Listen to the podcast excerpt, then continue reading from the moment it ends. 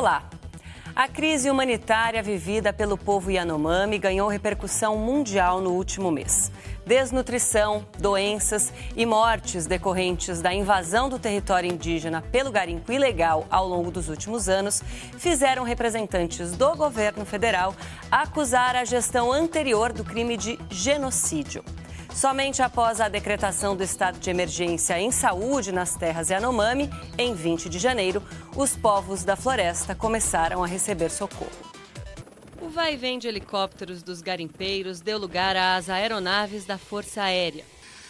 Agora, essa é a imagem recorrente na região da comunidade Surucucu. Estamos resgatando outros pacientes aqui do Tirei, crianças graves, de desnutrição e outras situações. O mau estado da pista dificulta a retirada dos doentes. O Centro de Operações de Emergência decidiu não divulgar o número de óbitos, mas apresentou um balanço no último dia 15, contabilizando 3.900 atendimentos. Agentes da Força Nacional do SUS foram convocados para os resgates. Mães acompanham filhos até a unidade de saúde ou o Hospital da Criança em Boa Vista dependendo da gravidade do caso. Além da desnutrição, o avanço do garimpo na terra Yanomami contaminou os rios e fez explodir casos de malária e infecções respiratórias. O trabalho emergencial completa um mês sem previsão de instalação do prometido hospital de campanha na região de Surucucu e com a Casa de Saúde Indígena lotada. Para entender se há elementos jurídicos para classificar a crise Yanomami como resultado do crime de genocídio, recebemos Júnior Recurari Yanomami, presidente do Conselho Distrital de Saúde Indígena Yanomami e Ecuana, e os subprocuradores gerais da República, Luciano Maris Maia e Carlos Frederico Santos. Agradeço a presença dos três aqui hoje. Eu queria começar sabendo do Júnior, que foi quem nos enviou essas imagens que a gente acabou de assistir, uh, um complemento sobre como está a situação aí agora. Júnior. É, bom dia a todos, bom dia, Triano, bom dia, subprocuradores. Então, estou aqui hoje em Surucucu, na Unidade Básica de Saúde do, das, do, da CESAI, então, ontem a gente recebemos mais pacientes que estão em internato aqui, Timalá, desnutrição, e aquelas comunidades onde a gente foi rescatado ainda está em, é, sem profissionais de saúde na, nas comunidades, é, não estão ainda assistidos de saúde, ainda porque é, causa de o carimpo, né? Ainda continua os carimpeiros, não tem como o, o governo federal é, da saúde mandar esses profissionais para a comunidade que tem presença fortemente dos carimpeiros armados, é, grandes ameaças em segurança para mandar esses profissionais nessas comunidades. Tem muitas comunidades que estão sem assistência de saúde ainda por motivo de presença dos carimpeiros nessas comunidades. Bom, relatos dessa dificuldade, né, como o que o Júnior acabou de fazer, uh, e também dados oficiais de entidades que trabalham com a população indígena, uh, fizeram com que muitos representantes do governo federal falassem em um crime de genocídio. Queria que vocês começassem esclarecendo para a gente o que, que, é o crime de genocídio, como que surgiu esse termo e como que ele passa a fazer parte da legislação brasileira como um crime. É, tudo bem, Adriana. Eu agradeço o convite de estar aqui na Opinião, é, falando de tema tão importante e relevante, não só para o Brasil, mas também para a comunidade internacional, a respeito desse tema e o enquadramento dele como genocídio ou não. O genocídio, Adriana, a palavra surgiu exatamente do, do, durante o período da Segunda Guerra Mundial. Mas todos nós sabemos que massacres, que é, barbaridades são cometidas há muito tempo, que foram é, desenvolvendo é, a necessidade de tribunais internacionais, a necessidade de se é, classificar crimes internacionais que violassem é, a humanidade em si, E surgiu essa palavra genocídio. Passou a ter um viés criminoso exatamente quando foi emitida a convenção. A convenção é, contra os crimes de genocídio. E a partir daí os países começaram a desenvolver no seu direito interno né, é, esse crime, ou seja, internalizar, dizer o que é genocídio em cada estado. O Brasil adotou isso em 1956, logo após é, ter saído a convenção, ter sido emitida a convenção pelas Nações Unidas. E genocídio surgiu dessa forma. E até hoje, né, a nossa lei, que é a Lei 2.889 de 56, ela prevê o genocídio nos mesmos termos que estão previstos na Convenção. Doutor Luciano, e o senhor, nesse caso do Yanomami, enxerga o crime de genocídio e, e, se sim, por quê? Eu tenho acompanhado eh, as eh, reportagens investigativas da imprensa, tenho lido relatórios das associações indigenistas tenho visto programas específicos que estão sendo feitos a respeito dessa chamada crise humanitária dos Yanomami. E essa crise tem uma origem em ações humanas. Ações humanas que, por um lado, eh, são decorrentes da expansão do garimpo em terras indígenas, eh, eh, contaminando os leitos dos rios com mercúrio, destruindo o meio ambiente e as árvores, contaminando os peixes, espantando as caças de que resulta a perda da cadeia alimentar para os índios Yanomami, a consequência sendo essa subnutrição. Além disso, a presença armada dos garimpeiros controlando territórios, controlando áreas de pouso, inclusive para assistência eh, às comunidades indígenas. Por outro lado, tenho também visto que nos últimos quatro anos a atuação governamental tem sido do desmantelamento da estrutura de proteção eh, ao meio ambiente e às comunidades indígenas. Ao mesmo tempo, um esfacelamento da estrutura de proteção ambiental pelo IBAMA e, um, e uma redução da atividade eh, de proteção à saúde indígena, que é responsabilidade do Ministério da Saúde. Em um contexto em que o presidente da República anterior enviou para o Congresso Nacional com a assinatura do ex-juiz federal e então seu ministro da Justiça, Sérgio Moro, admitindo flexibilizar um conceito de terra indígena e permitindo e regularizando a presença humana dos garimpeiros nas terras indígenas. Um projeto de lei, o 191, apresentado em 2020.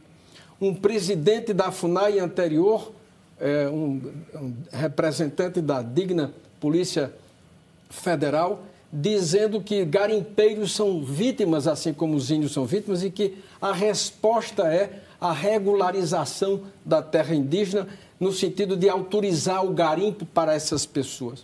O que eu quero com isso mencionar é que é possível que a linha investigativa seguida pela Polícia Federal de que possa estar havendo genocídio tem base nos fatos e na previsão, na letra C da Convenção do Genocídio e também na nossa lei é, contra o genocídio, que é exatamente a intencional, intencional é, conduta de submeter um grupo a condições de existência que gerem o risco de sua destruição total parcial. Ou seja, Basta verificar o que está acontecendo na terra indígena Yanomami, e não é só nela, há outros garimpos com outras destruições em outras comunidades indígenas, para se perceber que há um conserto de vontades. Mas o, o que é importante também considerar na, na temática do genocídio é que é um delito praticado por grupos contra grupos, em que um dos grupos é visivelmente indefeso, não, é, não, não, res, não, não expressa resistência, não, não responde aos ataques e é apenas um lado perdendo, é apenas um lado morrendo. Eu me recordo de ter ouvido recentemente, por exemplo, o, o ex-presidente da República dizendo: eles estão se tornando cada vez mais iguais a nós, humanos como nós, como se não fossem humanos. E o atual governador reeleito do, de Roraima dizendo: Eles precisam evoluir, não podem ficar como se fossem bichos do mato. Ora, chamá-los de bichos do mato não é só uma força de expressão, é a desumanização desses, é, desses Yanomami e de outros povos das florestas. Constrói-se um, um, um medo é como se esse grupo fosse uma ameaça, e há discursos, por exemplo, de autoridades públicas do governo anterior, dizendo os nossos inimigos estão de, de olho nas nossas reservas, nos nossos minerais, nos nossos minérios, e é preciso garantir a presença humana para proteger. E qual a presença humana que eles querem? Os garimpeiros nas terras dos índios, como se os índios tivessem é, uma, fossem uma ameaça para a integridade territorial brasileira.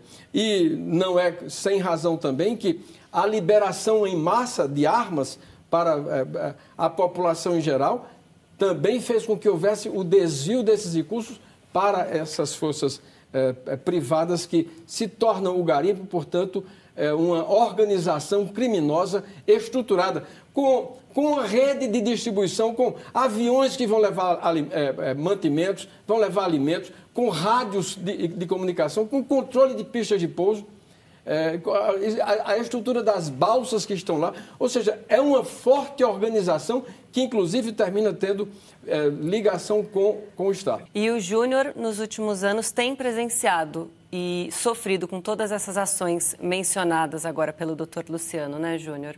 Desde o início do governo anterior, a gente vem denunciando, né, a, iniciou em 2000 e 19 as mortes e durante a entrada dos carimbeiros na terra de Yanomami, né?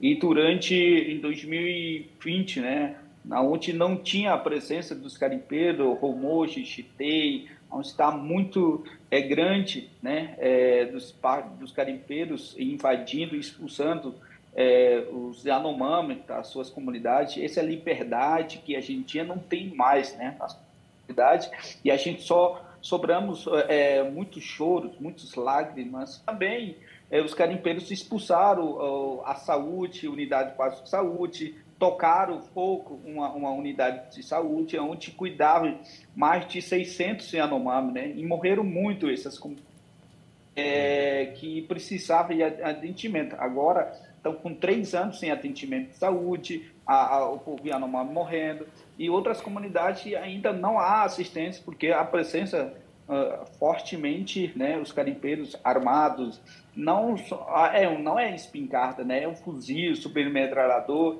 que os militares usam esse tipo de arma, né, há muito trabalho para consertar esse esse é, estrago que foi feito né, pelos carimpeiros, né? Muitos carimpeiros não querem sair e muitos carimpeiros ainda continuam né, é, ameaçando as lideranças Yanomami, as comunidades, muita violência contra as mulheres, adolescentes, meninas, né, esses, é, e sofrimento que a gente ficamos quatro anos né, sofrendo, muitos adolescentes grávidas do, do, do, dos carimpeiros e muitas crianças morreram por, por falta de medicamento, o, o governo desviou muito recurso de medicamento é, onde foi revelado, segundo a Polícia Federal, foi feita operação, então as comunidades estão ainda de luto e as comunidades pedem que eles não tenham mais lágrimas para chorar por crianças, por adultos, para as mulheres. Aqui no Brasil, nós já tivemos dois casos em que houve condenação por genocídio justamente contra dois povos indígenas, crimes contra uh, duas populações a primeira delas foi contra a população ticuna e o senhor que estava nesse caso, né, doutor Carlos? Sim, Adriana. Né? Esse caso foi o lead case com relação ao genocídio no Brasil.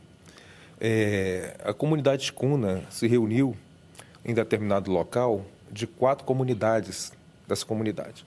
E eles acabaram sendo atacados por um madeireiro que liderava a situação de extração de madeira exatamente naquela área que ia ser declarada como área indígena. O caso, até ser definido como genocídio mesmo, que da competência da Justiça Federal, é, só foi é, decidido quando o processo foi encaminhado ao Supremo Tribunal Federal. O segundo caso foi também que nós participamos, é, do caso Yanomami, de 93, E o de 93 tem a uma. chacina é, de Hashimu. De, a, da chacina de Hashimu. Tem uma, tem uma situação muito interessante, ouviu, Junho? Na denúncia do caso de Hashimu, já consta essa situação da questão garimpeira. A própria denúncia descreve que isso ocorreu, esse boom garimpeiro ocorreu na área Yanomami em 1987. Em 1990, houve uma grande operação da Polícia Federal chamada Selva Livre, que retirou em torno de 19 mil garimpeiros da área. Mas isso não foi suficiente. Isso não foi suficiente e ocorreu exatamente um genocídio em 1993, que foi o de Rastimur. O que é que falta para se solucionar definitivamente essa questão? É exatamente a ausência de políticas públicas perenes e direcionadas aos povos indígenas. O que é que vem acontecendo ao longo desse período? Vem acontecendo medidas paliativas. Quer dizer, mais de 30 anos até agora, os garimpeiros já estavam lá naquela época e o Júnior acabou de confirmar que existe o mesmo problema hoje. Eu ainda quero continuar tratando sobre isso com você, com o doutor Luciano, com o Júnior, né, que como o senhor mencionou, a questão da invasão das terras indígenas pelo garimpo ilegal é uma questão antiga e ela não se restringe apenas ao povo Yanomami, ela não se limita a esse território. O mercúrio do garimpo, ele contamina os rios em outras áreas, ele também provoca doenças e mortes, é um problema antigo, como já falamos, então, por que que nada muda? O que fazer para salvar os povos da floresta. A gente conversou com a Alessandra Curapi Munduruku, que é coordenadora da Associação Indígena Pariri. Para garantir ainda a nossa, a nossa sobrevivência, é lutar pela demarcação dos outros territórios, que é do mesmo povo, povo Munduruku. Quem tem que sair lá, de lá é os garimpeiros quem tem que parar com essa, essa contaminação é os garimpeiros. Tem que fiscalizar, fiscalizar a empresa, tem que estar de olho no Congresso, tem que estar de olho nos teus partidos. O que, que eles estão fazendo para salvar a Amazônia? O que, que as empresas estão fazendo para salvar a Amazônia? É isso que a gente tem que ver, não só aqui no Brasil, mas em outros países também que estão se instalando aqui no nosso território. A sociedade tem que saber que nós vivemos, sentimos, choramos, sorrimos, e mas tudo isso em coletivo. Se um povo sofre, todos os outros povos sofrem. Qual é o futuro que nós queremos? Né, é o futuro que a gente quer, é, é água limpa. O futuro que a gente quer é a floresta em pé, é os animais vivos, é os povos resistindo. Isso é o futuro. Júnior, o que, que você acha que está faltando para expulsar de vez o garimpo ilegal, ilegal das terras indígenas, não só Yanomami, mas de outros povos, como a gente ouviu aí da Alessandra? Então, precisamos mais é, a força do, do, governo federal, né? Precisamos é, que o Exército, Polícia Federal, Força, Força Nacional, que, que utiliza tecnologia, né, através de helicóptero, para indo para as comunidades, expulsar esses carimpeiros que estão é, é, prejudicando, é, colocando risco à população Yanomami. Carimpeiros não chegaram sozinhos, né? chegaram esses carimpeiros de helicóptero. Precisamos né, responsabilizar os financiadores, precisamos responsabilizar os políticos que incentivaram os carimpeiros a entrar na terra de Yanomami. A gente sabemos quem são, porque é eles que fizeram entrar mais os carimpeiros, principalmente os empresários que fizeram entrar mais carimpeiros armados na terra indígena Yanomami. Então, precisamos limpar é, é os carimpeiros, seja expulso, que eles estão resistindo, né, e com força policial. Doutor Luciano, a longo prazo, é, além dessas políticas imediatas, que são não só imediatas, mas urgentes, que tipo de políticas públicas são necessárias para que essa prática seja uma prática de Estado e não que mude a cada governo à mercê da vontade de quem está ali no poder. Essa, essa ameaça concreta agora aos índios Yanomami, aos índios Manduruku, Munduruku e a outros grupos é, resultam da, da chamada atuação desenvolvimentista, da expansão do, das fronteiras econômicas que não, não querem saber se atingem o meio ambiente, se atingem comunidades indígenas ou outras comunidades tradicionais. Ou seja, é, é, é a ambição e o desejo de é, extrair riquezas do solo, do subsolo e, é, portanto, é, ganhar esse espaço. É, o, o, que é que é possível e deve ser feito? O colega Carlos Federico mencionou a necessidade de políticas públicas consistentes e sustentáveis. O que é a sustentabilidade aí? É a permanência com o fortalecimento dos órgãos de proteção ambiental, dos órgãos de proteção indigenista. Veja, o, é, em pouco mais de um, de um mês de, de atuação, a reversão do quadro. Antes, as mesmas instituições que estão ajudando agora aos índios Yanomami existiu antes dessa crise, é, existiu antes desse, desse mês de atuação. O que mudou foi a vontade política, ou seja, há uma necessidade de ter uma vontade política de dar sustentação e dar apoio. E considerar que o conhecimento tradicional das populações indígenas, a sua relação com a floresta, a sua relação com a natureza, são um patrimônio incalculável. A floresta em pé e os rios limpos valem muito mais do que o que se possa extrair de lá de ouro ou de outros minérios. Isso porque a degradação ambiental é irreversível e para você depois fazer a recuperação, gasta-se muitíssimo mais. Doutor Carlos, levar esse caso também para cortes internacionais, para um julgamento por genocídio ou por crime contra a humanidade também é importante para demonstrar uma preocupação nacional com o tema? Sim, olha, eu vou falar em tese da situação porque existe um procurador natural em Roraima tratando desse caso. Então, compete a ele definir as providências é, penais a serem tomadas. Mas, falando em tese, né, toda é, conduta que possa ferir interesses né, de outras pessoas ou de outros grupos né, tem que ser investigada. Isso é básico. A situação que você bem falou, Adriano, é emergencial. Mas por que, que surge esse emergencial? As políticas públicas a serem desenvolvidas, ela tem que ser desenvolvida de forma multidisciplinar não é só a questão indígena que está em foco, tem a questão ambiental e tem outras questões. Então, tudo isso tem que ser desenvolvido de forma multidisciplinar. É, o trabalho que nós temos realizado com relação à população indígena já trata mais de 30 anos atrás e as mudanças são poucas. Se, se houve violação de algum dispositivo legal, como crime de genocídio ou crime contra a humanidade, logicamente tem que apurar. Crime contra a humanidade não existe no nosso ordenamento legal. Né? Então, ele tem que ser apurado fora do Brasil pelo Tribunal Penal Internacional de acordo com o Tratado de Roma. Mas a questão do genocídio, ela pode ser vista e pode ser visitada exatamente nos nossos, da nossa dogmática penal brasileira. O crime de genocídio é um crime intencional. Então, essa intencionalidade tem que ser provada. Que houve falta de políticas públicas, isso já é notório. Isso já é notório.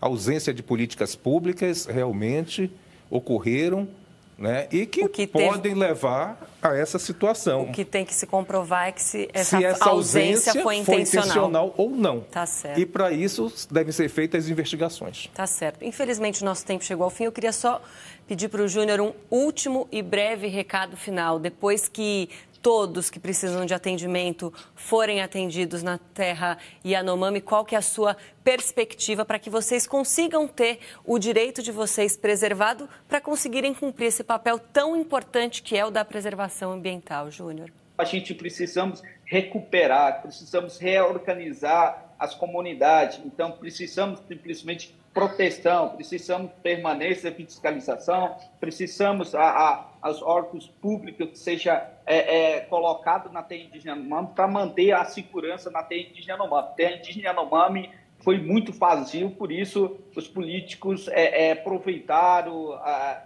é incentivar o, entrar os garimpeiros. Precisamos assistência de saúde, cuidado nas comunidades.